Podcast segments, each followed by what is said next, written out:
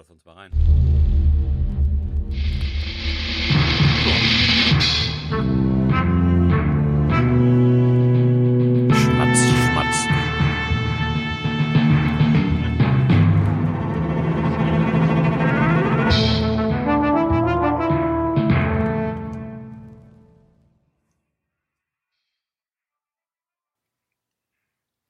Herzlichen Glückwunsch zur nächsten Ausgabe der Florian Primel Podcast Notversorgung. Aus einer fernen Realität einer ganz anderen Zeit mit Lars Holscher. Und Florian Primel. Was auch anders ist, ist, dass wir uns direkt vor der Sendung schon mit Süßigkeiten eingedeckt haben und die ganze Sendung jetzt vermutlich durchschmatzen werden. Mm. Also ich habe ich hab hier die, die, diese kleinen äh, Fruchtgummitaler, die, die einem ein bisschen die äh, Zähne rausziehen. Ich habe leckere Lakritzen, so weiche. Mm. Meinst du, wenn diese Sendung on air geht, ist die Hitzewelle schon vorbei, beziehungsweise Nein. die Dürre? Nein, also das glaube ich nicht. Das, das wird sicherlich noch einen Moment dauern, bis wir wieder wieder Echt? normale Zustände haben, ja. Aber ist nicht angesagt, dass es so Ende nächster Woche bergauf, also in diesem Sinne bergab gehen wird mit den Temperaturen und Mm. der Dürre? Ja, also was heißt bergab? Ne? Es, es ist dann immer noch heiß. Bei uns gilt ja im Moment quasi alles, was unter 30 Grad ist, als arktischer Winter. mm, Also heute sollen es nur 29 Grad werden. Wir sind sehr, sehr glücklich darüber. ich schaue gerne mal ganz kurz Ja. in den aktuellen Wetterbericht. Es soll tatsächlich jetzt bergab gehen und es, äh, oh, ich habe sogar zweimal Regenwolken. Wahnsinn. Ähm, die niedrigste Temperatur, die ich hier wiederum sehe, sind 25 Grad und es ist auch noch viel über 30 dabei. Hm, okay. Wie unerfreulich.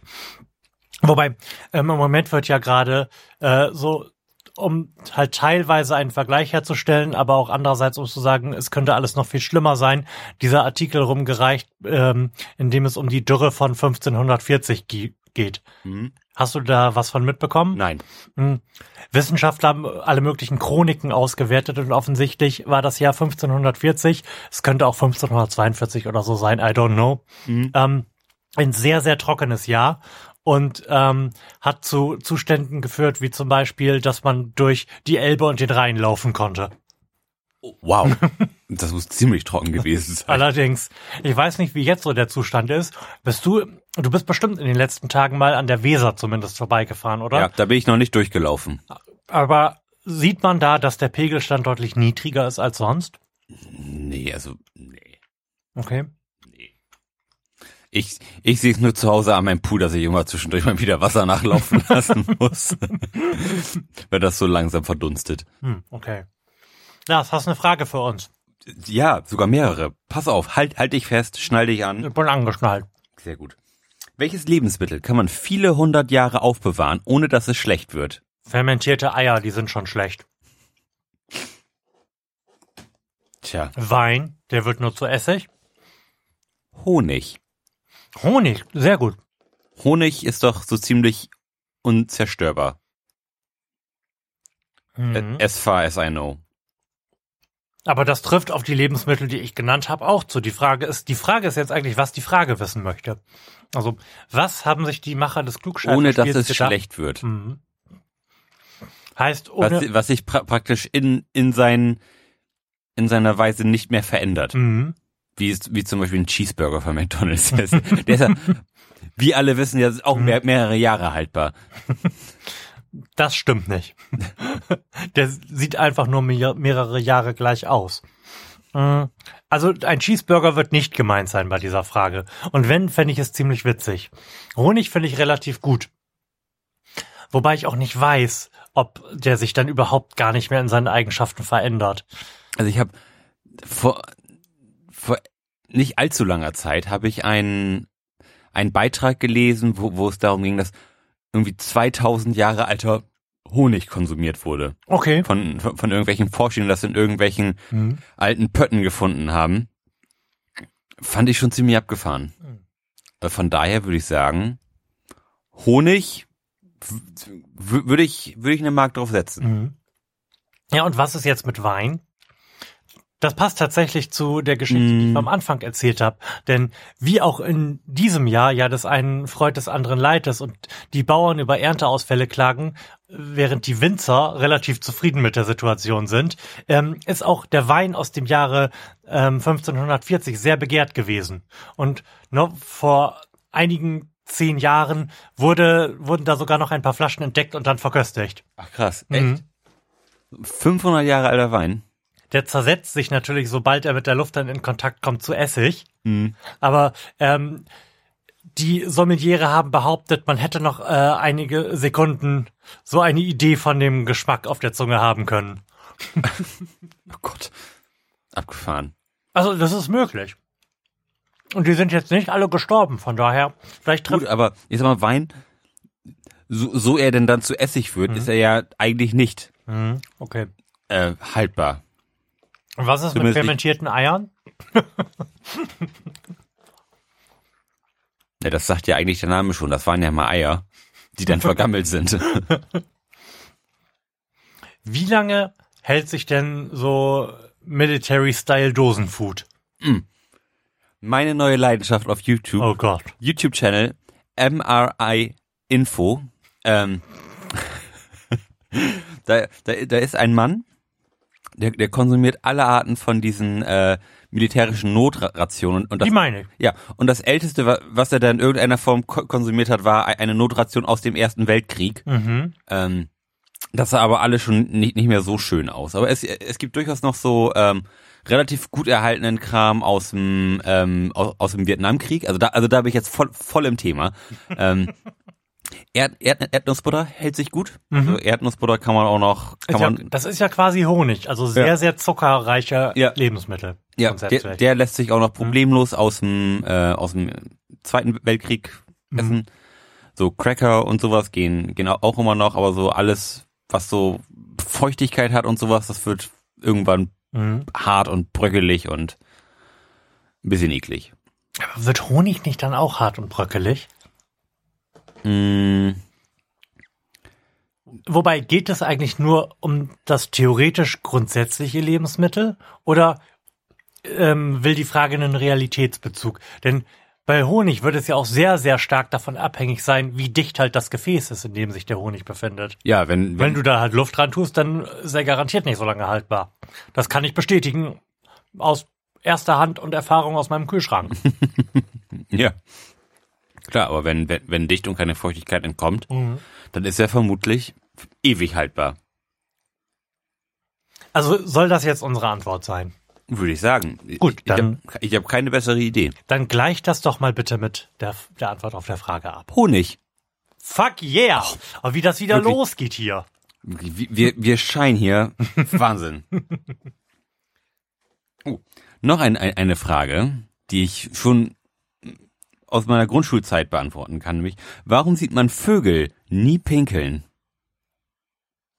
Ähm, weil Vögel ähm, nicht wie höhere Lebewesen ähm, ihre Ausscheidungen nach flüssig und fest getrennt haben, sondern eine Kloake haben. Mhm. Und ja, wa- wa- was sollen die dann groß pinkeln?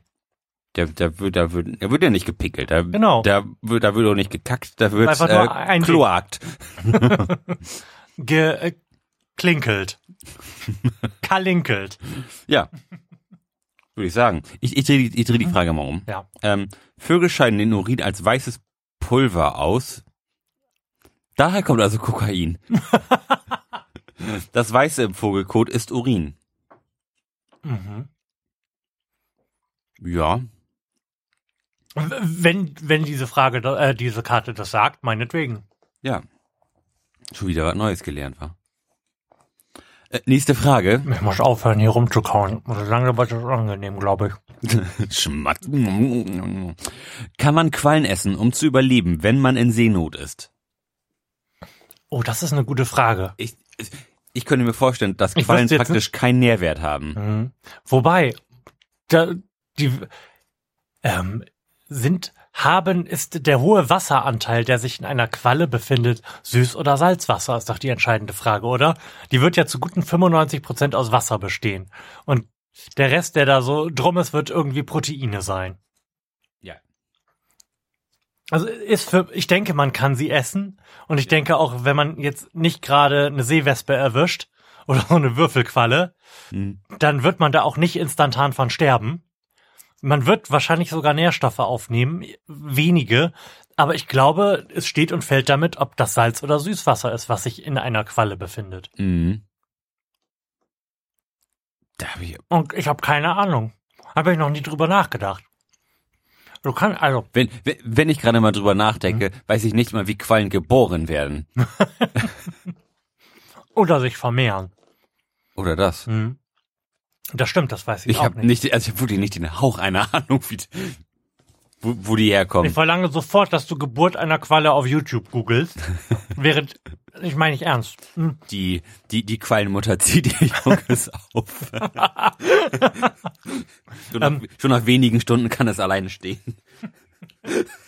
So, und während du das tust, ähm, überlege ich nämlich, dass man ja auch Fische aussaugen kann, weil das Fischblut auch süßwasserhaltig ist. Das heißt, um auf hoher See zu überleben, so klassischerweise auf einem Floß mit einem Tiger drauf, kann man Fische aus dem Wasser angeln und aussaugen. Das heißt, Meerestiere per se haben nicht nur, weil sie Meerestiere sind, salziges Blut. Aber Quallen haben kein Blut.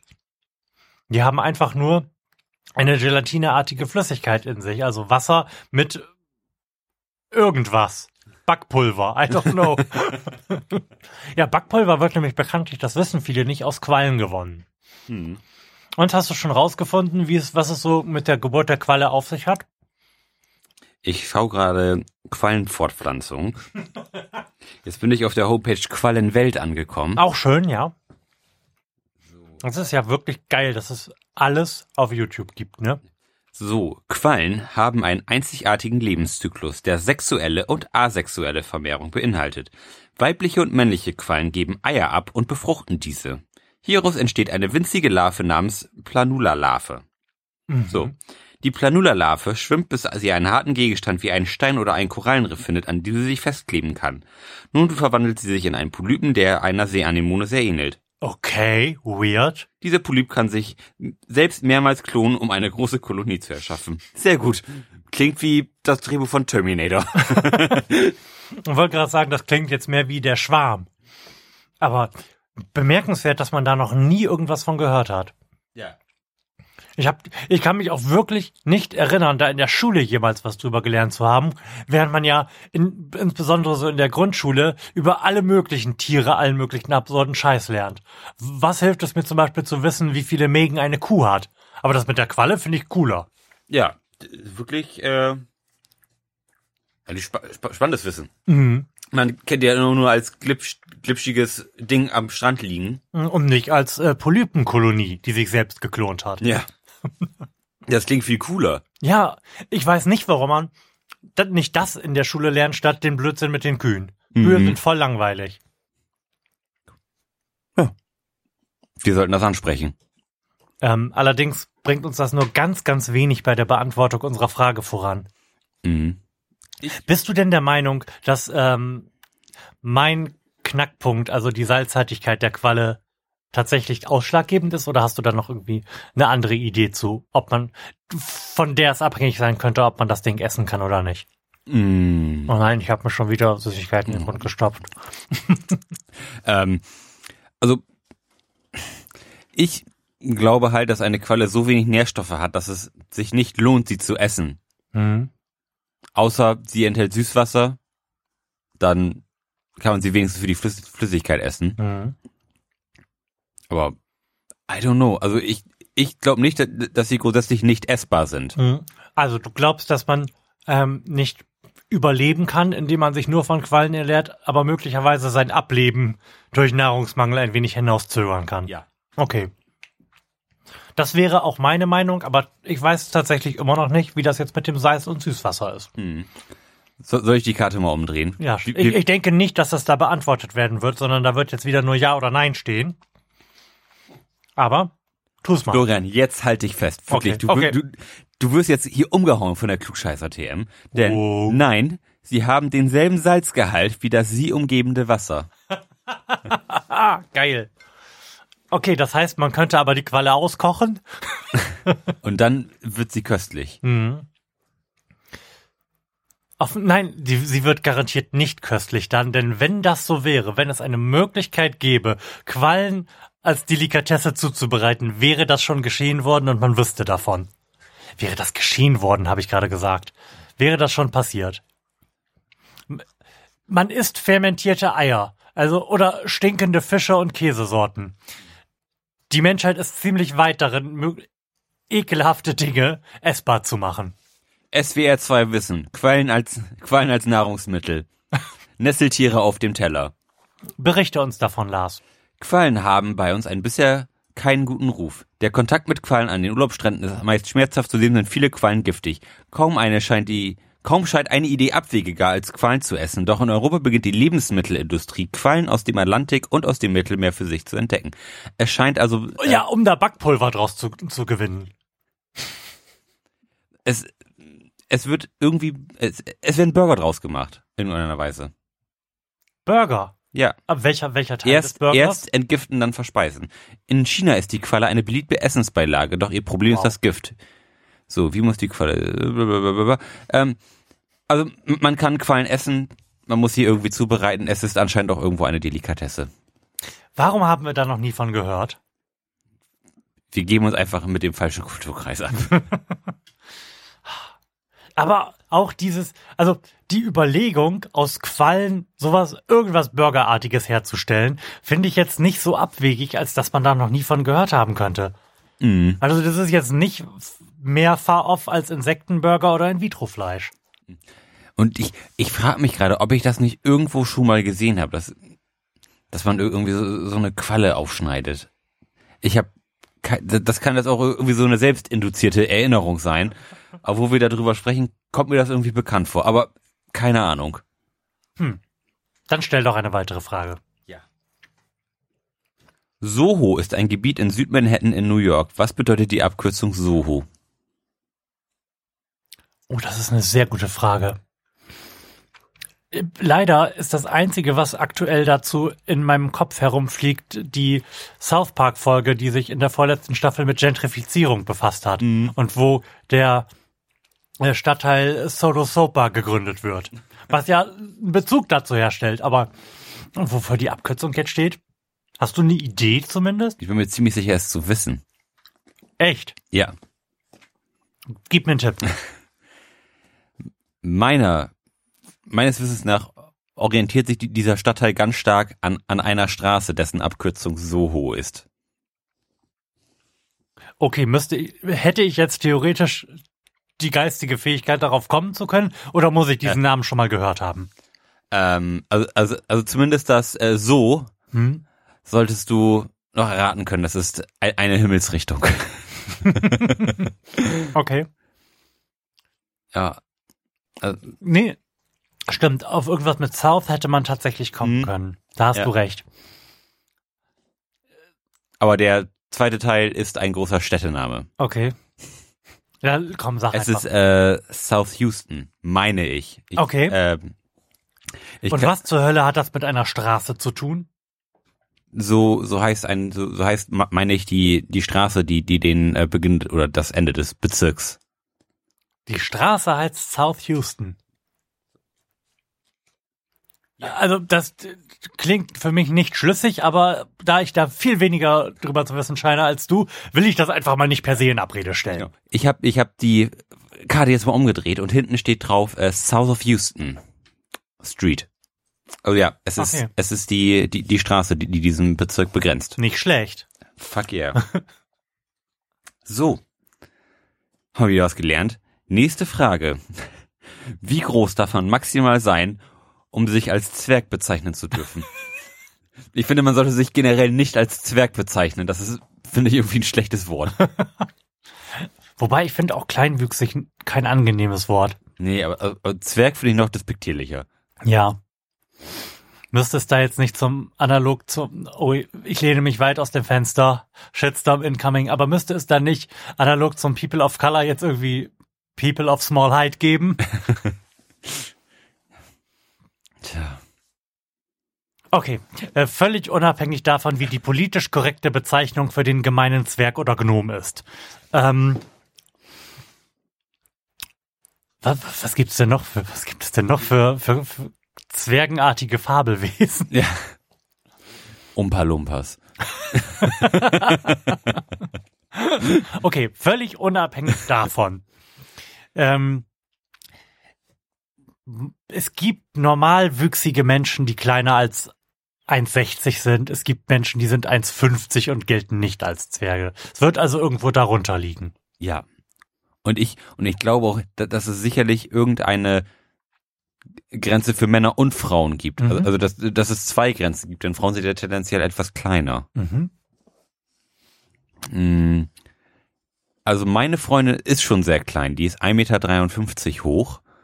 Ähm, und da habe ich jetzt noch nie gehört, dass sie knapp an einer Kleinwüchsigkeit vorbeigeschlittert ist. Es muss, Wobei man das annehmen könnte. von daher würde ich sagen, die Kleinwüchsigkeit ist noch durchaus et etwas weiter von 1,53 Meter entfernt. 1,40? 1,30. Also ich Ich, hätte, wär- ich werfe 1,30 in den Raum. ich hätte jetzt irgendwas unter 1,40 gesagt. Okay. Finde ich, finde ich gar nicht verkehrt. Au- Auch Mhm. wieder politisch inkorrekt, aber wie groß ist denn so der durchschnittliche Zwerg? Das, das überlege ich gerade. Man, man- hat ja wirklich auch in, in seinem persönlichen Umfeld, jetzt haben, haben wir auch keinen Kleinwüchsigen, dass man das mal irg- irgendwie ein Gefühl dafür hätte, sagen wir, wenn man, wenn man jetzt mal einen, einen im Fernsehen sieht oder irgendwie, dann hast du ja auch, auch keine Größenvorstellung so richtig, ne? Wie groß ist denn Wee Man? Ja. Wie groß ist Peter Dinklage? Ja. Ich habe ich hab nicht den Hauch einer Ahnung. Ich hätte auch gesagt, vielleicht irgendwas so um die Meter, Meter 30, Meter 40 hätte ich jetzt gesagt. Die, die sind ja schon. Okay, 1,30 oder 1,40 scheinen die Zahlen zu sein, die gerade bei uns hier herumgeistern. Gleich sie doch einfach mal mit der Frage ab. So. Höchstens 1,50 Meter groß. Oh, dann schrappt deine Freundin aber wirklich sehr, sehr knapp an der Grenze zur Kleinwüchsigkeit vorbei. Ja, aber wirklich. Wahnsinn. Das solltest du ihr vielleicht mal sagen. oder, oder, oder besser nicht. Verdammt. Ich muss jetzt wirklich aufhören, Süßigkeiten zu mampfen, denn ich habe mir gerade auf die Zunge gebissen, Verdammt. weil ich so konzentriert war, über Kleinwüchsigkeit nachzudenken. Nicht nur fußbehindert, jetzt auch noch mundbehindert. Ähm, was mir gerade noch eingefallen ist, wir müssen was nachreichen. Wir haben im Nachgang der letzten Notversorgungssendung recherchiert, wie viele Christen und Moslems es auf der Welt gibt. Ja. Und wir haben uns selbstverständlich kolossal geirrt, denn die Christen sind die größte Glaubensgruppe. Ja, mit 2,25 Milliarden. Hat natürlich nichts daran geändert, dass unsere Antwort trotzdem gut gewesen ist. So, dann hören wir auf zu schmatzen. Ich erzähle noch mal kurz die anderen Zahlen, nämlich äh, gibt es 1,5 Milliarden Moslems und etwa 900 Millionen Hindus. Das sind die größten drei Religionsgemeinschaften. Also, wenn man es genau nimmt, ist dann vermutlich die Gruppe der Atheisten die größte Religionsgemeinschaft, oder? Hm, würde ich jetzt Oder, gar nicht sagen. oder meinst du, wenn man da jetzt noch ähm, das Judentum und die Splitterreligionen Ja, zurechnet, würde ich sagen, das dass die, dass die meisten Religionen, äh, die meisten Leute in irgendeiner Form religiös sind. wenn auch nur auf dem Papier. Ja. Okay, hast du noch eine Frage für uns? Selbstverständlich. Ähm, denn wir sind ja der Podcast für alle Lebenslagen. Auch hier ähm, werden wir jetzt euch vor einem Gorilla-Angriff schützen. Denn wie sollte man sich verhalten, wenn man von einem Gorilla angegriffen wird? Eine Situation, in die wir alle kommen können. Ja. Da wird viel zu wenig drüber gesprochen, über die Gefahr durch Gorilla-Angriffe. Ja. Gemeine hat Ja. der Deutsche ja mehr Angst vor dem Ausländer, aber der Gorilla ist die größere Gefahr. Ja, und das auch gleich den Kindern beibringen. Wenn man die Kinder wieder unglücklich äh, mal ins, ins Gorilla-Gehege gucken lassen möchte und die da rüberhängt und die einem aus der Hand rutschen, das geht ja alles immer ganz schnell. Genau, was sollte das Kind denn dann tun? Ähm, gestern lief äh, der Schläferz mit dem Titel ähm, Godzilla vs. King Kong. Hm. Äh, zu, zur Erklärung, Schläferz, die schlechtesten Filme aller Zeiten auf Tele 5 immer noch, ne? Genau. weshalb ich es für ein probates Mittel halten würde, eine große Echse bei sich zu tragen, um sie dann auf den Gorilla zu hetzen. Mhm. Aber wenn man halt gerade keine große Echse hat und vielleicht auch keine Schusswaffe, dann was macht man denn dann? Meistens ist ja Totstellen irgendwie ein ganz gutes Mittel. Also, also, also zumindest bei, bei Bären. Ich weiß nicht, ob das stimmt oder ob das ein Urban Myth ist. Ähm, also bei Bären soll man sich, glaube ich, erst groß machen und, und schreien und wenn sie einen dann angreifen, dann soll man aufhören, sich groß zu machen und sich totstellen. In, der, Okay. Ho- in der Hoffnung, dass sie das äh, Interesse verlieren und weggehen. Okay, meinst du, das ist beim Gorilla auch sinnvoll? Das ist halt die Frage, weil, weil Gorilla sind ja zumindest in, irg- in irgendeiner Form so, sozialisiert, sag ich Mhm. mal. Jetzt, Die sind jetzt keine Einzelgänger, meinst du? ja. Mhm. Ob, Und, und es sind folglich also relativ intelligente und vielleicht auch sowas wie empathische Tiere. Vielleicht ist es wirklich hilfreich, sich möglichst jämmerlich erscheinen zu lassen, Ja. damit sie Mitleid mit einem haben. ja, vielleicht keinen direkten Augenkontakt. Mhm. Hätte ich jetzt gesagt, das ist ja immer irgendwie was Bedrohliches. Mhm. Jetzt die Frage, ob, ob dem die, jemandem den Rücken zudrehen, ob das irgendwie schon als ich zeig dir keinen Respekt ist. Mhm. Okay. Ha haben wir Gorillas im Nebel gesehen oder irgendeinen anderen Film, der sich mit Gorillas befasst? Ich glaube nicht. Also Hm. selbst wenn, habe ich da jetzt gerade nichts irgendwie in meinem Wissen greifbar. Ja, ich, ich würde mitgehen, dass Todstellen vermutlich eine ganz gute Idee ist. Vielleicht auch sich möglichst klein machen oder so. Ja.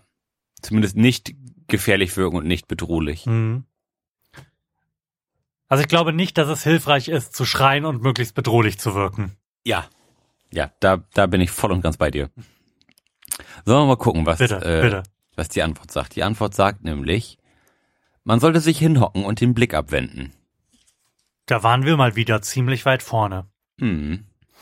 Also die letzten Sendungen haben bei mir den Eindruck erweckt, dass wir gar nicht so dumm wären und unsere Überlebensfähigkeit auch tendenziell besser ist, als ich das so angenommen hätte. Mhm. Ähm, sehr witzig. Ich habe genau, ich wollte mal wieder schauen, wie so die unterschiedlichen Mikrofone geklang, geklungen haben und habe eine ältere Sendung gehört, allerdings aus diesem Jahr und da beklagten wir, wie schrecklich lang der Winter wäre und dass das alles kalt und doof wäre. Mhm. Das war sehr bemerkenswert, da ich das, glaube ich, gegen 23 Uhr nachts gehört habe, während ich im Garten stand, um ihn zu sprengen, weil es die einzige Zeit war, in der es erträglich war, im Garten zu sein. Verdammt. ja, das waren noch Zeiten, als, als man gefroren hat. Das ist auch nur noch ein Gefühl, was ich nicht, nicht mehr so richtig herstellen kann. Mhm. Und ebenfalls bemerkenswert, dass wir kurz vor dem Beginn dieser schrecklichen Dürrewelle hier die Sendung zum Thema Notversorgung gemacht haben und äh, Wasservorräte angeschafft haben, Mhm. die ich übrigens immer noch im Keller stehen habe. Wie viel hast du denn jetzt mittlerweile stehen? Ich habe inzwischen weniger da stehen, da ich ja ein bisschen fußkrank immer noch bin und somit nicht losgelaufen bin, um kistenweise Wasser zu holen, nachdem ich ja eine Kiste fies angegriffen hat und marodierenderweise gegen meinen kleinen Zeh gesprungen ist. Ähm, ich musste das ein bisschen angreifen und habe jetzt, glaube ich, noch drei Sechserträger Wasser unten stehen in der Reserve. Das ist aber auch schon ganz ordentlich. Das geht, ja. Ja, das ist ja mal 1,5 Liter. Da, da kommst du schon ein bisschen mit hin. Das sind immerhin um die 30 Liter. Da kann man nicht klagen. Was hast du, willst du noch eine Frage hören? Wenn man sie schnell beantworten kann, ja. Mm, gut, dann, dann pass mal auf. Pass mal auf. Wenn, wenn Blut rot ist, warum sind die Venen blau? Das Rote im Blut ist Hämoglobin, richtig? Yes. Also, ohne da jetzt irgendwie den großen Bogen schlagen zu können, ist doch das Blut, was in den Venen zurücktransportiert wird, das Sauerstofflose, richtig? Eh, Ja. Ja. Ja. Das klang jetzt wirklich nicht besonders Ich bin überzeugend. auch nicht überzeugt. Aber ich glaube das einfach mal so. Ähm, Und, und bin gespannt, wie du du, musst das das vielleicht weiter... noch ein bisschen elaborieren, aber ich glaube, dass das sauerstofflose Blut das Obwohl es ist überall rot, ne? Egal, wo du dich am Körper aufschneidest, kommt ja eine rote Flüssigkeit daraus. Ja. Dann muss das eine optische Täuschung sein. Vermutlich ir irgendwas mit den mit dem Venenmantel zu tun, der irgendwie die, die Farbe abfälscht oder so. Mhm. Das wäre jetzt die perfekte Frage, um unseren Publikumsjoker zu ziehen, aber wie wir ja schon gesagt haben, leider sitzt Natascha ziemlich weit von uns weg und ich bin nicht besonders mobil. Glaubst du, es ist, glaubst du, es ist die Farbe der Venus an, an sich? Ich glaube nicht, dass sich das Blut in seiner Farbe unheimlich verändert, je, Mhm. je, je nachdem, ob es jetzt mit Sauerstoff angereichert ist Ja. oder, oder eben nicht. Dass es da vielleicht einen Unterschied geben mag, das was irgendwie, was, weiß ich, was den pH-Wert oder sowas Mhm. angeht, das, das mag sicherlich sein. Aber das wird, denke ich mal, nicht so e eklatant sein, dass es rotes Blut zu blauem Blut macht. Okay, wir sind über, also alle Venen oder Adern, die ich sehen kann bei mir, sind nicht rot, sondern eher blau. Ich würde sogar so weit gehen zu sagen, die sind eher grün, zum Teil lila. Ja, bin ich, bin ich dabei. Also ich würde annehmen, dass die Dinger einfach alle, so wie du gesagt hast, eine eigene Farbe haben Mhm. und dann durch die Haut durchscheinen. So. Warum, warum sagt man denn eigentlich blaues Blut? Können wir da irgendwie gerade eine, eine Art Wissensgewinn draus generieren? Auch das ist eine Frage, das die Antwort ich irgendwann mal kannte. Nicht, dass das jetzt die Frage wäre, aber ich könnte mir durchaus vorstellen, dass die Menschen ja früher sehr viel mehr draußen gearbeitet haben, als sie das heute tun. Und somit, wie das ja zum Beispiel jetzt auch noch irgendwie in, in Japan ist, die blasse Haut ein Alleinstellungsmerkmal ist, was darauf hinweist, dass man es nicht nötig hat, draußen zu arbeiten. Mhm. Weshalb man bei Menschen, die nicht gebräunt gewesen sind, also Leuten, die nicht arbeiten mussten draußen, dem Adel, Mhm. die blauen Venen viel stärker gesehen hat. Das Ist nicht schlecht, ist eine oder? unheimlich gute Erklärung. Florian, das hast du dir schön überlegt. Mhm. Bringt uns nur überhaupt gar nicht ein bisschen voran. Mhm, stimmt. Obwohl, vielleicht schon.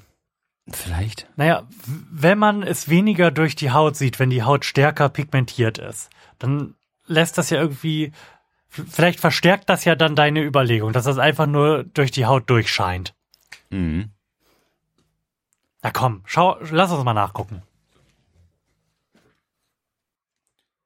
Ähm, und zwar ist es so, das Blut in den Venen ist säurearm, weshalb es nicht genauso rot wie direkt nach dem Verlassen der Lungen, sondern eher dunkelviolett ist. Da die Venen dicht unter der Haut verlaufen, sieht das Blut blau aus. Aber warum ist es, wird das Blut dann erst durch den Luftkontakt rot? Also ich habe noch nie dunkelviolettes Blut gesehen, wenn ich mir den Finger geschnitten habe. Oder ist das Blut, was aus so oberflächlichen Wunden, wie man sie sich ja meistens zubringt, wenn man Blut sieht, äh, dann einfach schon so weit im, was, was war die, was war die Antwort da? Im pH-Wert geändert, dass es dann erst rot ist und dass, wenn man jetzt direkt was aus der Vene nehmen würde, dass man dann eher was Violettes, was Dunkles hat? Also ich äh, kenne das vom, vom Blutspenden. Ja. Wenn man, wenn man da dann auch auf dieser Liege liegt und, und, und, einem, und einen so langsam das, äh, das Leben verlässt, äh, dann, dann ist ja das, was da im, im, im Beutel landet, auch ziemlich dunkelrot. Mhm. Das ist ja so, ein, so eine Mischung zwischen braun Mhm. und rot, also so, ein- so ein ganz dunkel, Mhm. dunkelbraunes Rot irgendwie. Ähm, und das ist ja auch Blut, was durch meine Venen kommt, Mhm. also ange, angereichert ist. Ja.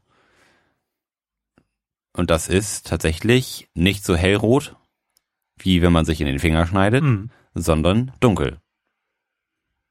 Also hatte ich doch mit meiner initialen Überlegung irgendwie ein kleines bisschen recht oder ist das zumindest in die richtige Richtung gegangen? Ich würde sagen, das ging in die richtige Richtung.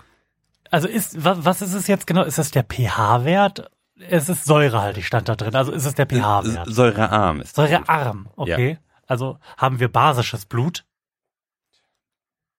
Also es ist mir jetzt auch nicht direkt einleuchtend, warum soll eine säurearme Flüssigkeit denn zwingend nicht rot sein sollte, sondern eher violett. Hm. Naja, Diese Antwort können wir ganz offensichtlich nicht leisten und Leider nicht. müssen diese Sendung also mit unserem kläglichen Versagen in Sachen Medizin beschließen. Aber immerhin ist es in Sachen Medizin und nicht auf, in einem anderen Bereich, in dem wir mal behauptet hätten, Ahnung zu haben. Also, Lars, schön, dass du da warst. Bis Immer zum gerne. nächsten Mal. Tschüss. Tschüss.